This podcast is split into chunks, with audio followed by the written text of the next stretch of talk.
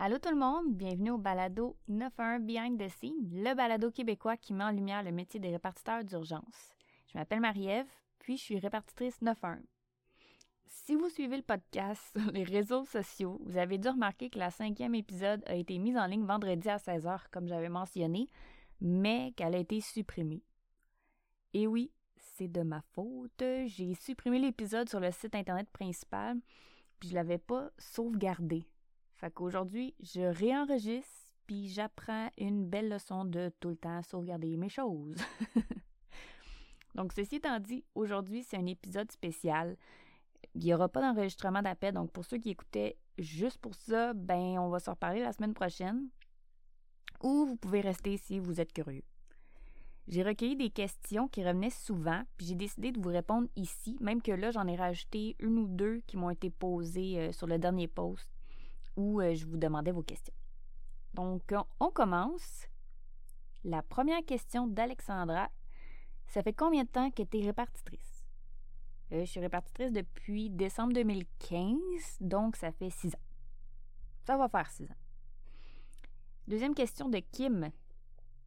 Qu'est-ce qui t'a motivé à faire ce métier-là?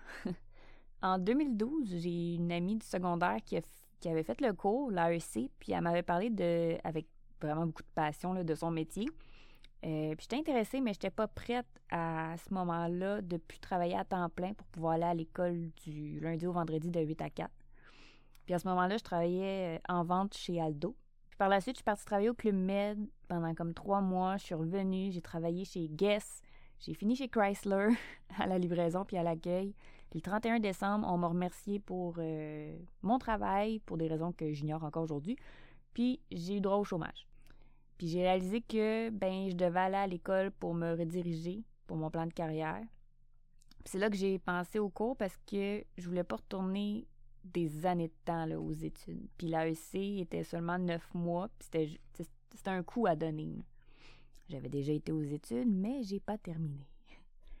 Fait que j'ai été euh, à une session d'information, puis je me suis inscrite. Fait que les étoiles se sont vraiment alignées là, pour que je puisse retourner à l'école. J'ai toujours aimé les histoires vraies de true crime depuis que je suis jeune. J'avais comme 7-8 ans, j'écoutais Coroner à, à, la télé. Je me faisais peur, mais j'aimais ça. Puis je suis curieuse de nature, puis on m'a tout le temps dit que j'avais une bonne écoute. Fait que c'est ça qui m'a motivée, dans le fond, à pousser vers ce domaine-là. Troisième question de Anne-Sophie. C'est quoi la différence entre police, incendie et ambulance? Là, pour bien comprendre, il y a 27 euh, centres d'urgence 911 au Québec. Il y en a 22 services de police, un service, euh, un service de sécurité incendie, puis un organisme privé, trois organismes à but non lucratif, qui sont des 911 dits primaires. Ensuite, il y a la Sûreté du Québec, puis les services ambulanciers qui sont dits secondaires. J'en oublie peut-être. La SQ, elle possède euh, pas juste un centre d'appel, il y en a un à Mascouche, puis l'autre est en Outaouais, si je ne me trompe pas. Pour le service ambulancier, il y a Urgence Santé à Montréal, puis le CSLLL dans les Laurentides. Quand quelqu'un compose de 911, dans le fond, il atterrit automatiquement dans un centre d'appel 911 où la personne se trouve ou la tour cellulaire la plus près.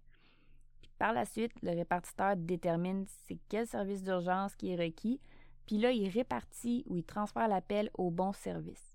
La plupart des, municipalités font police et incendie. Fait que si j'ai un 911 qui rentre, euh, puis que la personne nécessite euh, de l'aide médicale, ben là, je dois transférer aux ambulances. Mais je m'occupe pas, moi, de tout ce qui est ambulance. La quatrième question de Patrick. Tu travailles où? Malheureusement, je peux pas dire. Je peux pas dévoiler où je travaille. Euh, pour pouvoir faire le podcast, j'ai dû demander l'autorisation à mon employeur, puis ça faisait partie des conditions. Donc, je ne peux pas répondre à la question, je m'excuse. Cinquième question de Jess. Quel âge as-tu? J'ai 31 ans. Et j'en file 70. Sixième question de Gabriel. Quel est ton appel le plus traumatisant? Ça, là, c'est tellement la question qui revient le plus souvent quand on dit qu'on est répartiteur 911. Ça, puis Tu dois entendre, tu dois en entendre hein, des affaires. L'appel qui m'a le plus marqué, dans le fond, c'était dans mes débuts. Euh, je travaillais dans une autre place. On recherchait une personne qui était suicidaire pendant le, le, soir. Il faisait noir. Puis tout à coup, cette personne-là a composé 911, puis j'ai répondu. La personne était au milieu d'un bois avec une arme, puis elle voulait pas sortir. L'appel, a duré là, 13 longues minutes. C'est vraiment long pour un appel, ça, 911. 13 minutes. Fait que j'ai dû essayer de convaincre la personne de lâcher son arme, de marcher vers les policiers qui pouvaient pas, dans le fond, s'aventurer dans le bois à l'aveuglette avec quelqu'un d'armé à quelque part.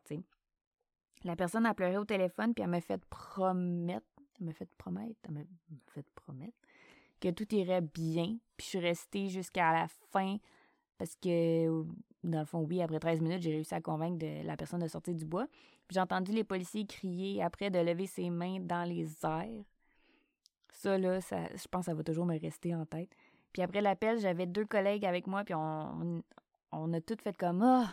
tu sais, ça s'est bien fini, on s'est donné un high five, on est comme toutes parties à rire, puis là, je me suis comme levée, mes genoux, ils ont, ils ont lâché, puis je me suis mise à pleurer, comme les nerfs, ils ont relâché, l'adrénaline, là. Je pense que c'est la fois de ma vie que j'ai le plus ressenti l'adrénaline monter et redescendre en si peu de temps. Mais ça, c'est dans mes débuts. Fait j'ai pas eu. Euh, tu oui, il y a des appels qui marquent plus que d'autres, mais le plus traumatisant, je pense, c'est dans les premiers appels qu'on reçoit là, de, de vraiment d'urgence comme ça qui nous reste le plus marqué. La 16e question est de Laetitia. Comment tu fais pour gérer un tel stress quand tu réponds et que la personne est en panique? Si je réponds, puis que la personne qui arrive est en panique, je pense pas au stress sur le coup. J'essaie juste d'avoir l'adresse puis savoir vraiment ce qui se passe le plus rapidement possible. Puis je pense au stress de l'appelant plutôt que le mien.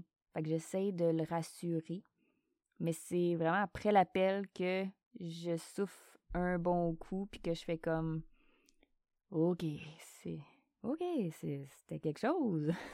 fait que je prends deux petites minutes pour souffler puis dans le fond, ça va venir euh, répondre à la huitième question de Daphné de comment tu fais pour gérer ton stress? Ça revient un peu à ce que je disais dans le fond, mais ce qui est important, c'est de pouvoir ventiler. Fait de parler à ses collègues qui, eux, ben, ils vivent les mêmes choses que toi. Euh, rire, surtout rire. Oui, tu es rendu avec un humour noir quand tu travailles dans un service d'urgence. mais euh, c'est vraiment important dans notre métier de pouvoir rire. Sinon, je fais une coupure quand je sors du poste, puis je ramène pas mes appels à la maison. Ça arrive des fois que j'en parle à mon chum, puis ça finit par passer, mais la plupart du temps, je laisse ça là-bas. Je prends euh, sinon un bain, j'écoute Netflix, puis je mange une poutine. je fais des choses qui vont comme venir me remettre à neutre et normal. J'aimerais ça vous dire que je fais de l'exercice, mais c'est pas le cas. Mais je devrais. La neuvième question, c'est de quelqu'un qui voulait rester anonyme. Peux-tu parler des gens qui appellent sur les lignes administratives et peuvent parfois être des urgences et ceux qui font le 911 pour des choses banales, pocket call, genre notre réalité? en fait, il arrive souvent que les gens font le 911 pour des trucs banals comme savoir euh, c'est quand qu'on change l'heure puis de l'autre côté, il y a des gens qui appellent sur la ligne administrative, mais que c'est clairement une urgence. Puis ça, ça arrive. Ça arrive. Puis aussi, il y a le fameux euh, Pocket Call qui fait beaucoup partie de notre réalité. Là. Si vous vous rendez compte que votre téléphone a composé le 911 sans faire exprès, genre dans vos poches ou sac à main, raccrochez pas, s'il vous plaît. Ça sonne quand même chez nous. Comme si vous avez un iPhone, parce que la majorité des, gens ont un iPhone, euh, votre bouton de droite, quand vous cliquez cinq fois dessus, ça émet euh, une alarme qui n'est pas très agréable. Puis un décompte de trois secondes avant que ça l'appelle les urgences. Comme je vais vous faire entendre. Là. 1, 2, 3, 4, 5. Fait que c'est pas le fun. que nous autres, on doit tout le temps rappeler puis vous demander si vous êtes en situation d'urgence ou si quelqu'un vous empêche de parler. c'est pratique là, si vous êtes réellement dans une situation d'urgence, mais la majorité du temps, c'est des pocket calls ou des enfants qui jouent avec les vieux téléphones de leurs parents. Puis ça nous demande une charge de travail de plus. La dixième question de Steve, veux-tu faire ça toute ta vie? Je suis une personne qui a de la misère à se projeter dans l'avenir à la base. Fait que je pourrais pas dire si je veux faire ça toute ma vie. Pour l'instant, ça me convient, puis j'aime ça. Euh, j'aime ce que je fais, j'aime mon métier. Mais je peux pas, je, pourrais pas dire. La onzième question est de, je ne savais pas si c'était John ou Joe Boucher. Est-ce que c'est difficile de gérer les différentes langues parlées au Québec? Oui et non. Je dirais, je dirais pas les différentes langues, mais plus certains accents qui sont plus difficiles à comprendre. Donc, on fait souvent répéter, mais somme toute, là, on réussit pas mal toujours à savoir au moins l'important. Les gens, ils parlent soit français, soit anglais, puis, nous, on, on s'adapte. La douzième question de Emma. En fait, il y a plusieurs questions dans sa question. je sais, Emma, que j'ai déjà répondu à tes questions en message, mais s'il y a d'autres personnes qui ont les mêmes questions au point, je vais pouvoir y répondre. Est-ce que les études sont obligatoires? Non. Elles ne le sont pas, mais tu dois avoir quand même euh, de l'expérience euh, pertinente. Est-ce qu'il faut être bilingue? Tu n'es pas obligé d'être bilingue. Il y a un test d'anglais de base euh, à faire. Ça dépend vraiment où tu veux travailler. Comme exemple, Montréal, tu n'as pas le choix d'être bilingue. Côté familial et tout, c'est-tu possible d'avoir un poste permanent ou c'est toujours des chiffres nuit, soir, jour? Comment on fait pour. Ok, non, ça c'est l'autre question. Donc, si c'est possible à côté familial d'avoir un poste permanent? Ou si c'est toujours des chiffres. Non, c'est toujours des chiffres. Peu importe, ton poste temporaire, ton poste permanent, ça, ça va toujours être de nuit, soit jour ou peu importe. La différence, c'est qu'en tant que temporaire, tu remplaces les permanents. Fait ça se peut que dans la même semaine, tu fasses des chiffres de nuit, soit jour. Tout mélangé. Mais quand tu es permanent, au moins tu as un horaire qui est fixe, puis c'est plus régulier. Fait tu vas. Ça dépend vraiment des places. On n'a pas tous les mêmes horaires, mais mettons, tu vas faire, je sais pas moi, euh, cinq nuits, deux la fin de semaine off, cinq soirs, fin de semaine off, sept jours, après ça, sept jours off, puis après ça, ça repart. Mais ça dépend vraiment, tu es sur quel genre de chiffre. Tu as des chiffres de 8 heures, tu as des places que c'est juste des chiffres de 12 heures, fait du 7 à 7 ou du 6 à 6. ça dépend vraiment. Mais il y, a vraiment beaucoup de personnes là, qui ont des, petites familles en tant que répartiteurs, puis il y en a qui tombent enceintes pendant qu'ils sont répartitrices, puis il y en a pour qui ça l'accommode plus, parce que mettons, si t'es nuit, ben là, quand tu reviens à la maison, ben tu es là pour le déjeuner, pour le réveil de ton enfant, tu vas le porter à l'école, garderie ou whatever. Après ça, tu te couches, puis tu te réveilles vers 3-4 heures quand il faut que le rechercher ou qu'il revient de l'école. Tu passes du temps avec. Puis quand il se couche, ben là, tu peux te recoucher pour faire une sieste. Fait il y en a qui aiment mieux ça, en fait, faire de nuit quand ils ont une famille. Euh, sa dernière question, c'était comment on fait pour appliquer, même sans études, euh, que, que tu as des études ou pas, il faut que tu appliques, dans le fond, sur les sites des villes. par exemple, si tu veux appliquer pour Laval, tu dois aller sur le site de la ville de Laval dans la section emploi. ça, ça c'est pour toutes les, villes où que tu vas appliquer. Sinon, sûreté, ben, c'est sur la SQ. Les ambulances, ben, c'est sur les sites d'urgence santé et tout. Mais pour ce qui est des municipalités, c'est vraiment sur les sites Internet de la ville même. Puis si tu vois que le répartiteur 911 n'est pas en recherche d'emploi, ben, c'est de retourner voir le quand même assez souvent. La treizième question de, je m'excuse, je connais pas ton prénom, mais son nom c'est Dessine-moi un château. C'est pas frustrant de ne pas savoir la fin de l'histoire. Dans mes débuts, ça me gossait. Mais euh, maintenant, les policiers écrivent vraiment là, des commentaires dans les cartes d'appel fait qu'on peut tout le temps savoir ce qui s'est passé pendant l'intervention puis comment que ça a fini, là, euh, bien souvent. Fait que, on, on, a toujours une petite idée, là, de comment que ça termine. La quatorzième question, puis la dernière, est de, là, je m'excuse, je vais l'appeler RXN GBRT. Qu'est-ce qui t'a poussé à devenir répartitrice et qu'est-ce que tu préfères de ton métier? J'ai un peu répondu tantôt, mais vraiment ce qui m'a poussé euh, à le faire, c'est vraiment mon côté dark et curieux, puis mon désir d'aider les autres. Pour moi, si mon travail implique pas d'aider les gens directement, c'est pas gratifiant. Puis je sens pas que je peux faire une différence, tandis que là, je suis en plein dedans. Tu je, diminue pas les autres travails. Euh, tu sais, mettons, je sais pas, moi, quelqu'un chez McDonald's, je vais pas diminuer son travail, mais pour moi, c'est important d'aider la vie des gens directement, donc c'est pas quelque chose que je pourrais faire. Puis ce que je préfère de mon métier, je dirais justement. Hmm.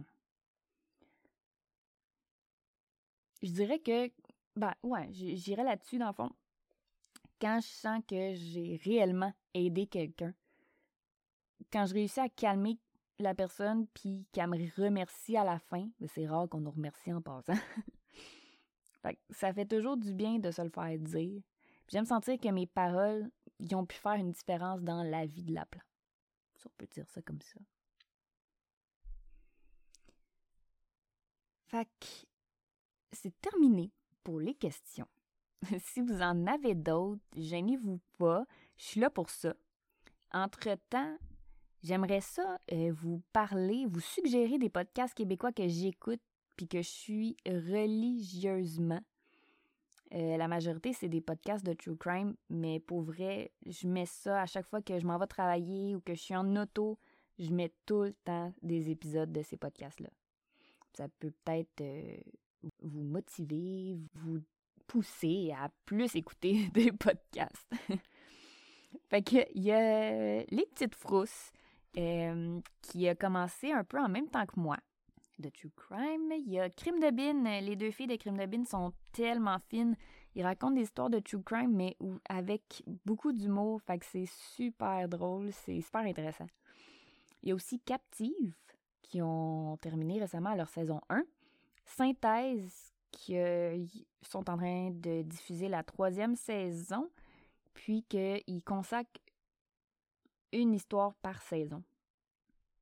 Distorsion, qui, eux, c'est des affaires de crime euh, sur Internet numérique, en fait. Over and Out, le podcast de Victoria. Un peu de crime dans ton café. Puis mon dernier, euh, mon petit plaisir coupable, et Mike Word, sous écoute. Je suis super contente que vous appréciez 9-1 Behind the Scenes. Je vous le dirai jamais assez, mais merci d'être là chaque semaine. Ben, si c'est votre première fois, je vous souhaite la bienvenue. Vous pouvez toujours aller écouter les quatre premiers épisodes qui sont déjà en ligne. Il y a un nouvel épisode à chaque vendredi normalement. Euh, normalement, sauf cette semaine. D'habitude, je parle des appels 911, puis je vous fais entendre des enregistrements, puis euh, on jase de l'histoire derrière les événements, puis du travail du répartiteur qui a pris l'appel.